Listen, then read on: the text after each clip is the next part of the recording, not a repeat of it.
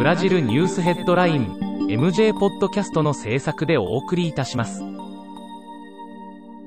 ブラジルニュースヘッドラインは、ブラジルの法事紙日経新聞の配信記事を音声で伝えるニュース番組です。ブラジルの社会、政治、経済に関する記事の見出しのみを抜粋してお伝えします。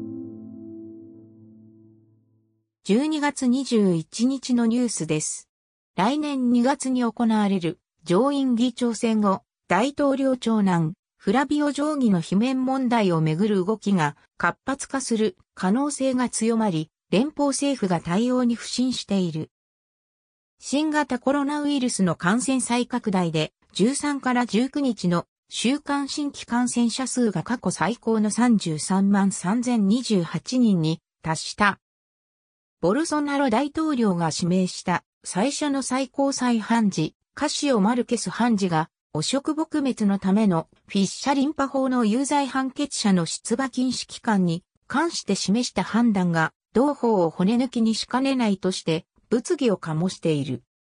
連邦政府は17日夜、航空便でブラジルに入ろうとするブラジル人や外国人に搭乗72時間前までに行った新型コロナの PCR 検査で陰性であったことを示す書類の提示を義務付ける方針を明らかにした。